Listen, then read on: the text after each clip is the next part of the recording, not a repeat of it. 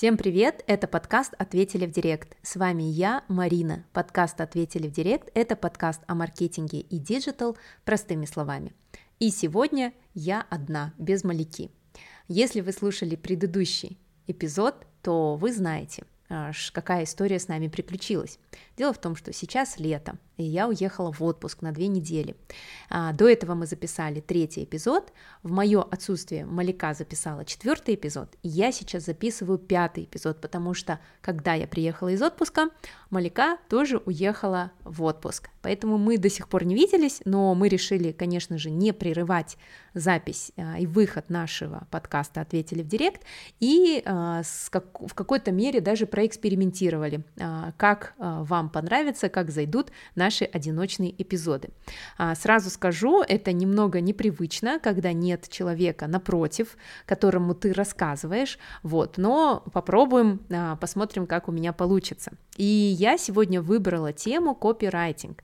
А, если вы внимательно слушали наш подкаст, весь второй сезон, то вы видите, что он очень хорошо структурирован. То есть мы идем по структуре, мы говорили во втором эпизоде о том, какими бывают клиенты, потом мы с вами разбирали, что такое лид-магнит, лид, лидогенерация, а, все про воронку продаж до этого, и сегодняшний эпизод будет о копирайтинге, а точнее о том, как писать тексты для бизнеса. Сегодняшний эпизод будет, знаете, такой из разряда сам себе копирайтер, потому что наш подкаст предназначен для предпринимателей, а, для владельцев малого и среднего бизнеса, а также для начинающих специалистов в маркетинге. И часто, когда у вас малый бизнес, то вы а, сами себе э, SMM-менеджер, то есть э, зачастую бывает, что предприниматели сами ведут страничку в социальных сетях, отвечают на вопросы, пишут тексты, и, э, конечно же, часто сталкиваются с проблемой, что не о чем писать, либо что тексты неинтересные, что под ними не оставляют комментарии. В общем, как научиться писать самому, либо если вы начинающий SMM-менеджер, то вам тоже будет полезен а, сегодняшний эпизод. А, дело в том, что сразу, честно признаюсь, я не профессиональный копирайтер, но я в журналистике с 2003 года, а коммерческие тексты я начала писать где-то в 2013-2014 году. То есть это было все по наитию, потому что у меня были свои собственные проекты, где-то а, какие-то мероприятия, либо как, продажа а, каких-то товаров и услуг, и а, интуитивно приходилось м, знать о том, как писать продающие тексты, а, как а, развлекать своих клиентов, да, и а, как сделать так, чтобы они не отписывались, даже если у вас коммерческий аккаунт. Поэтому поделюсь с вами советами из своего опыта о том, как писать и как редактировать тексты для бизнеса. А, буду говорить по пунктам. Итак, первый пункт – это не ждите вдохновения. А, прежде чем вы начнете писать тексты для бизнеса, а, вы должны понять, что писать – это навык, а не вдохновение.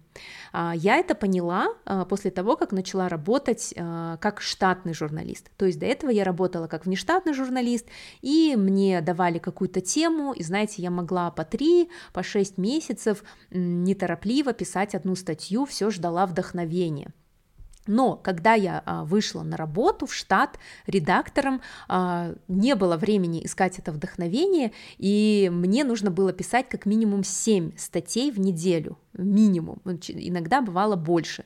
То есть там ты просто садишься и работаешь. Когда у тебя есть дедлайн, тебе не приходится ждать вдохновения, и самое главное здесь это начать, а, сесть перед а, листом а, в своем ноутбуке, открыть его и вот смотреть на этот мигающий курсор и сразу начинать печатать. То есть, скорее всего, вы знаете, о чем вы хотите писать, а просто вы вот все ходите, прокрастинируете и ждете какого-то вдохновения. Как только вы начнете писать, войдете в поток, поймаете, да, вот эту волну, то дело дальше а, пойдет э, очень хорошо.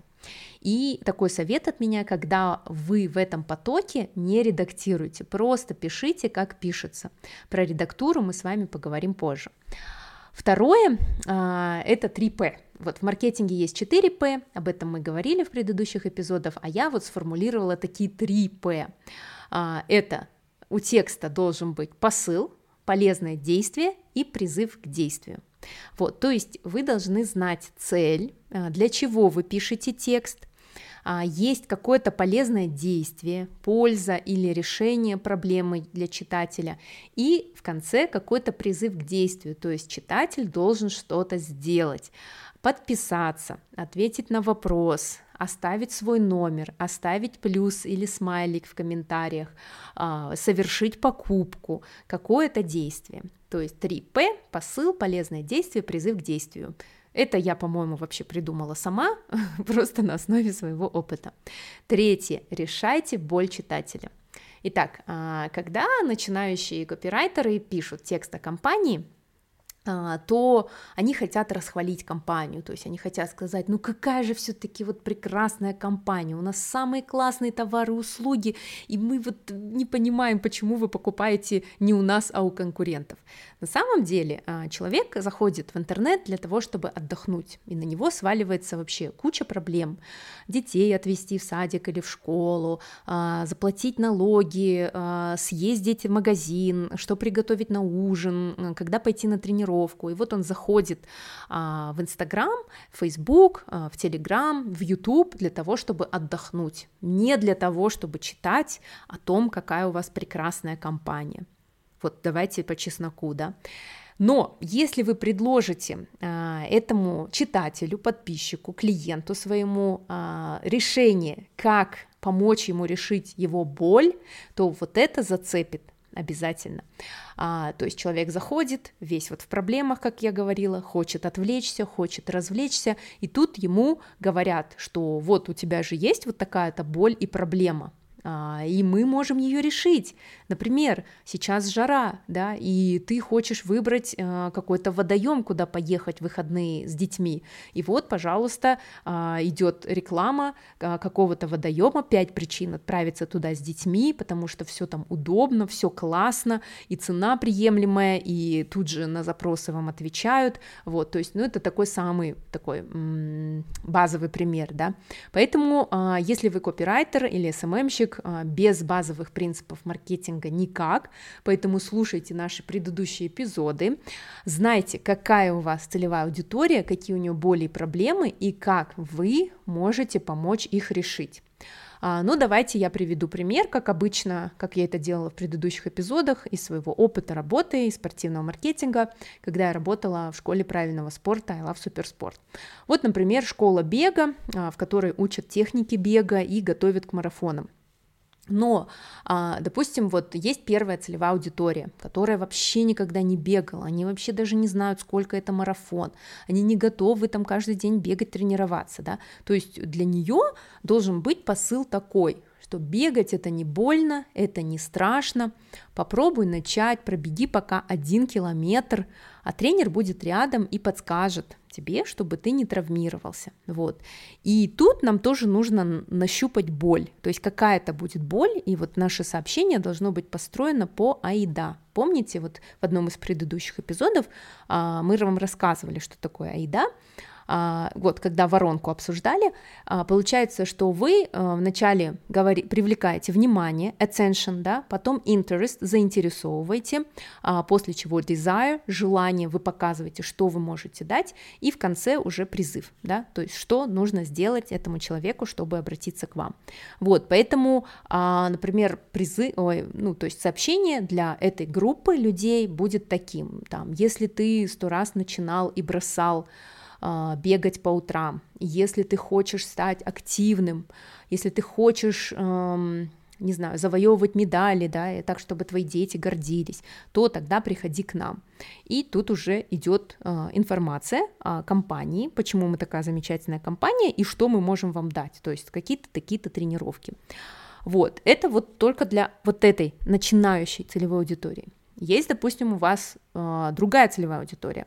Э, это люди, которые уже бегают, им не нужно объяснять пользу, они уже сами все делают, у них есть мотивация, вот, но они хотят большего. И для них посыл будет таким, вот, мы поможем тебе улучшить твой результат, тренер подберет индивидуальную программу тренировок, эти тренировки будут нацелены на повышение силы, скорости, там, силовые упражнения, на технику, чтобы ты смог пробежать марафон там, не за 3.30, а за 2.59. И вот это уже будет посыл для вот этой вот продвинутой целевой аудитории, а, которая а, знает, чего хочет, но у них тоже есть такая боль, которую вы можете решить. То есть у вас профессиональный а, тренерский состав, который действительно показывает результаты, и вот я тоже так хочу. А теперь про то, чтобы э, рассказывать о том, какая ваша компания замечательная, да, и как вот менять этот текст. Например, вот на брошюрках или на сайты вы заходите, и там написано «Мы – быстрорастущая, перспективная международная компания, которая на протяжении многих лет бла-бла-бла-бла-бла». И как проверить, что ваш текст – не работает и он не хороший. Если туда вместо названия вашей компании можно подставить любое, то это значит, что текст безликий, то есть он не показывает именно ваших преимуществ. Вам нужно написать текст таким образом, чтобы туда невозможно было подставить а, название какой-либо другой компании, потому что это уже было бы не про них. И переходим дальше. Следующее. Продавайте не товар или услугу, а образ. Об этом я уже часто говорила, что вы продаете а, человеку не товар и услугу, допустим, там не кроссовки, а человеку нового себя, нового его, быстрого, красивого, стройного, спортивного в этих кроссовках. Да? То же самое с услугами. То есть а, большинство, да, там, инфопродуктов, да, или каких-то там, не знаю, каких-то дорогих фенов, дорогих смартфонов, они не являются какими-то базовыми, да, товарами, для людей, поэтому а, маркетологи работают так над, над рекламой, над текстами для того, чтобы а, вам продать этот образ, каким вы станете, когда купите а, именно эти товары и услуги. Пятое. Чем проще, тем лучше. Вот серьезно. Многие думают, вот если я пишу сейчас текст, то нужно показать, что это не какая-то там обычная компания, да, которую я представляю. Это э, должен быть какой-то э, премиальный, э, витиеватый текст, чтобы, не дай бог, плебеи вдруг не прочитали простой текст и не сунулись к нам. Я лично сталкивалась с таким отношением у собственников, э, у которых я проработала, слава богу, очень недолго. То есть они хотели и премиальный шрифт, и какие-то премиальные слова. Вот. Но на самом деле самая главная задача текста — это вот решать проблему. Это продавать или развлекать, или еще что-нибудь. Да? То есть какая задача стоит перед текстом. Вот у читателей опять же скажу, нет времени вот расшифровывать вашу премиальность, ваши термины, э, рыскать в поисках нужной информации в этих дебрях витиеватого люксового текста, продираться, да, чтобы понять, что же там ему предлагают, да. Когда вы хотите сделать текст более заумным, используйте термины, блин, поверьте, это не подтверждает вашей компетентности в теме. Чем проще и доступнее вы можете объяснить сложную тему, тем выше воспринимается ваша компетентность в ней. Вот представьте, что вам нужно объяснить ребенку или вашей бабушке. На самом деле писать просто – это сложно. Вот те из вас, кто когда-либо работал с какими-то сложными текстами и статьями, и потом пытались это все переначить на какой-то более понятный лад, знают, о чем я говорю. Шестое. Избегайте длинного введения. Основная проблема любого текста на 90% сайтов – это длинное и бесполезное введение. Например, я ищу хлеб, ищу рецепт хлеба. И мне, скорее всего, попадется статья, в которой вначале будет описано, когда появился хлеб, в каких странах его начали печь, как его пекли в древности, какие полезные микроэлементы есть в хлебе. Вот мне, как читателю, эта информация вообще не нужна. У меня ограничено время. Я хочу найти очень простой, понятный рецепт хлеба. Мне нужно знать, сколько мне муки, соли, воды нужно, чтобы испечь этот хлеб. Поэтому вот эти вступления, они не нужны. Подумайте, кто ищет ваш текст, кто на него наткнется и какими должны быть первые строчки, да, потому что, а, скорее всего, когда есть какой-то конкретный запрос, да, то пользователь уже знаком с проблемой и он ищет решение. Это в других для других, а, допустим, аудиторий и других текстах вы будете писать об истории хлеба или еще что-нибудь. И то, смотря как это будет подано, если это скопированный текст с какой-то энциклопедии, слишком сложно, заумно, то sorry. А, наверное, люди не будут это читать в digital. Вам тут тоже нужно будет развлекать и делать ваш текст проще. Следующее. Избегайте штампов. А, вы наверняка их слышали еще с детства, и поэтому эти штампы так сильно въелись в нашу жизнь, в нашу речь, мы их автоматически произносим и пишем, иногда мы даже не можем найти им альтернативу, потому что сразу на ум приходят эти слова. И вроде бы эти штампы должны призвать сделать текст красивее, богаче, лучше, но на самом деле читатель уже не реагирует на них, и он проходит мимо. А, самое популярное, самый популярный штамп это ни для кого не секрет, да, ни для кого не секрет, что, ну как бы давайте разберем, для кого не секрет, вы уверены, что не для кого, и почему секрет, и почему СНИ, да, или а, всем известно что, ну ведь мы не можем отвечать за всех, что всем известно, да, а, в настоящее время, куда ни глянь, на каждом шагу, все чаще и чаще – в эти сложные времена. То есть вроде бы, знаете, делают текст красивее, но на самом деле бесполезный и никакой функции не выполняют. То же самое касается канцеляризмов. Канцеляризмы — это все вот эти вот, а, весь этот язык, госязык, чиновничий язык нами было проведено, а, было возбуждено, да, то есть да, на, в определенных сферах жизни такой язык, а, жаргон, он оправдан. Но мы-то пишем для простых людей, да, для своих клиентов, поэтому а, лучше нам не использовать канцеляризмы. И очень легко вы можете исправить эти слова. Ну, например, да, сложным языком будет звучать как доставка осуществляется в течение суток. А простым языком вы можете написать мы доставляем в течение суток или мы доставляем за сутки. Все, без потери смысла, но зато нет вот этого нагромождения и вот какой-то там тени вот какого-то госаппарата. Следующий совет – обязательно форматируйте текст. Если ваш текст идет сплошным полотном, без абзацев, да, просто как бы э, написано еще и не соблюдением каких-то знаков препинания, заглавных букв, то читать его довольно сложно. А, поэтому вам нужно разбивать его на абзацы. А, можете использовать списки, да, а, это очень хорошо работает. А, можно оформлять идеи как цитаты или какие-то информационные врезы, на которые вот нужно обратить внимание. Сейчас э, все чаще используют галерею, да, то есть вы можете какие-то важные вещи поместить в галерею, и ваши э, читатели, они пролистают вправо и увидят это. А, изображение. Обязательно используйте изображение и не просто для того, чтобы лишь бы, лишь бы проиллюстрировать, а чтобы передать смысл. Да? Вот, а, используйте заголовки, подзаголовки, а, в общем, думайте о том, чтобы ваш текст стал интересным, потому что форматирование играет большую роль. И если раньше мы не могли пользоваться большим арсеналом, да, вот а, в Фейсбуке, в Инстаграме, потому что там нельзя поменять шрифт, там раньше невозможно было поставить абзацы, то сейчас с помощью вот этих самых галерей я вижу огромное количество классно оформленных текстов, которые вот прям с хорошей версткой, да, с хорошими иллюстрациями. Но тут самое главное тоже не перебарщивать. Теперь, что касается изображений. А, конечно же, нужны иллюстрации. Но иллюстрации это не только картинки, это еще и таблицы, инфографики. Вот. А, можно ли взять любую картинку из фотостока и проиллюстрировать ей текст? Ну, подойдет не каждая картинка. То есть, например, а, в журналах есть, такое, есть такая отдельная должность, бильд-редактор, человек, который подбирает иллюстрации к статьям, он читает тексты и должен знать контекст. Вот. Поэтому очень важно, чтобы иллюстрации а, отображали то, что написано.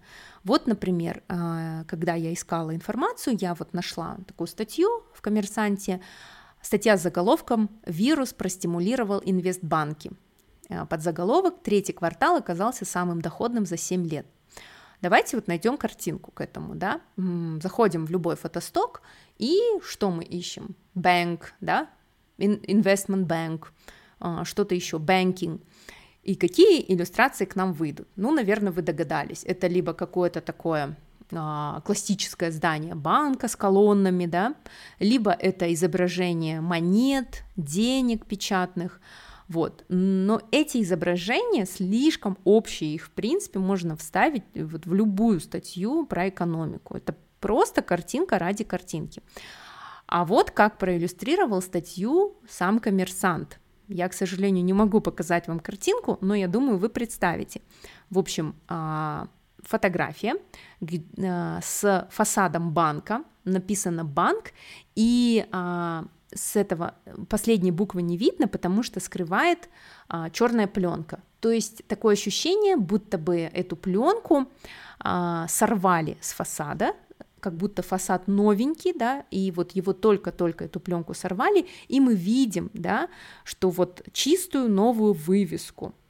И тут в этом изображении как будто мы видим какую-то надежду, будто банк был закрыт, а его открывают, то есть приоткрывают эту завесу.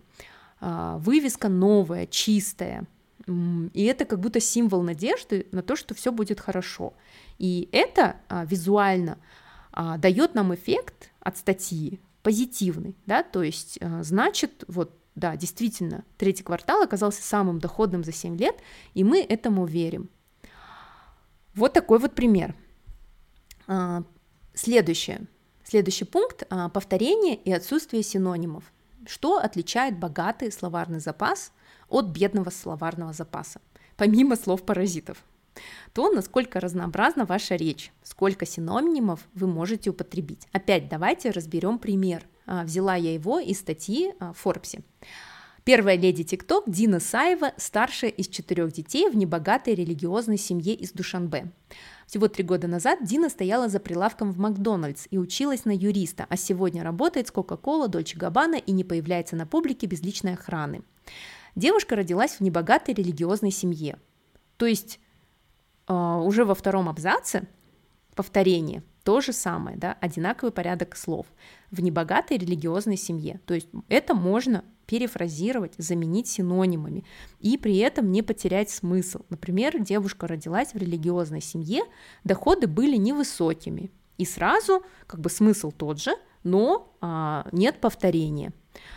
То есть, что нужно делать для того, чтобы вот уметь да, подбирать такие синонимы? Конечно же, читать больше, тренировать насмотренность, читать хорошие тексты, книги, а, подписаться на профессионалов, на те аккаунты, которые вам нравятся, подмечать, какие обороты и приемы они используют. А, ну и для синонимов есть словари синонимов, просто заводите в поиск в интернете, если не знаете, какое слово подобрать, и ищете из а, имеющихся синонимов. Теперь мы переходим а, ко второй части, к редактуре. Мало написать хороший текст. Гораздо важнее его вычитать и отредактировать. Причем это касается не только текста, это относится, я думаю, к изображениям, к обработке изображений, а, к видео, монтажу видео, да, к монтажу подкаста, потому что если бы вы знали, как мы записываем подкаст, мы часто ошибаемся, мы часто что-то произносим не в попад, мы иногда что-то путаем, мы отходим от темы, но вы, наши слушатели, в итоге получаете конечный, смонтированный, отредактированный эпизод. Вот. И там вся информация уже не затянута, структурирована и без всяких ошибок. Поэтому вот вспомните, я вам вначале давала такой совет, а, когда вы пишете, не редактируйте. Делайте это в потоке, не обращайте вообще внимания на ошибки, опечатки, ничего страшного. После того, как вы все написали, а, вот тогда вот возвращайтесь к тексту. И вот тут начинается работа, да. Тут мы уже начинаем править, начинаем расставлять знаки препинания, менять окончание, правильно писать слова, подбирать синонимы, избавляться от повторений и мусора.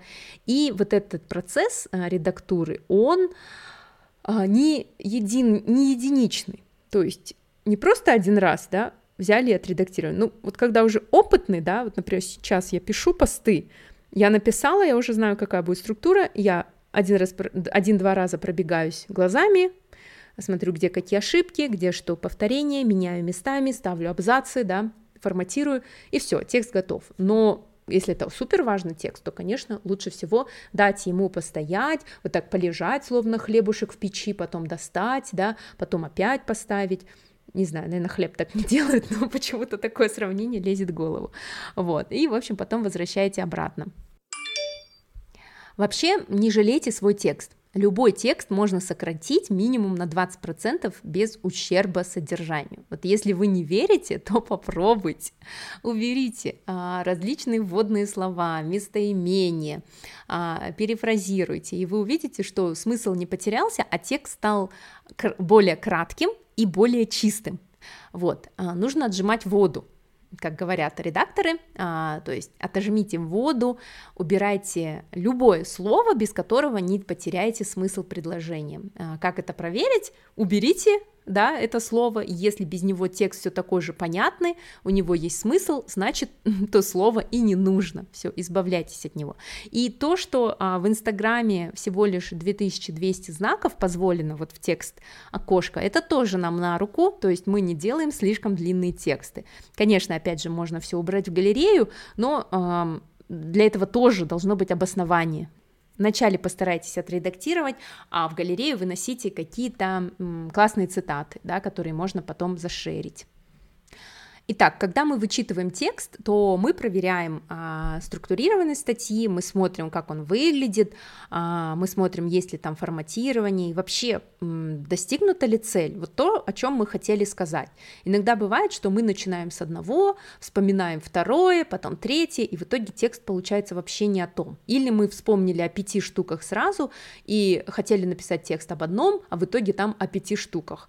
И читатель к концу такой, а о чем это было? Я ничего не понял, да, вот, поэтому обязательно посмотрите вот каким-то чужим взглядом, либо попробуйте кому-то прочитать, скажите, понял ли ты, какая цель вообще, что я хотел сказать, да, прочитайте коллеги, либо кому-то из домашних, а, возможно, нужно м, отформатировать, написать заголовок, разделить на абзацы, может быть, а, не сплошной текст, да, а может быть, проиллюстрирует какой-то список или таблица, или даже инфографика. Вот сейчас вот в сторис вообще а, настолько продвинулась, да, вот этот вот визуал сторис, что можно нарисовать любую картинку и сделать это очень доходчиво, сопроводить анимацией, и это будет а, подтверждать ваши мысли даже лучше, чем текст.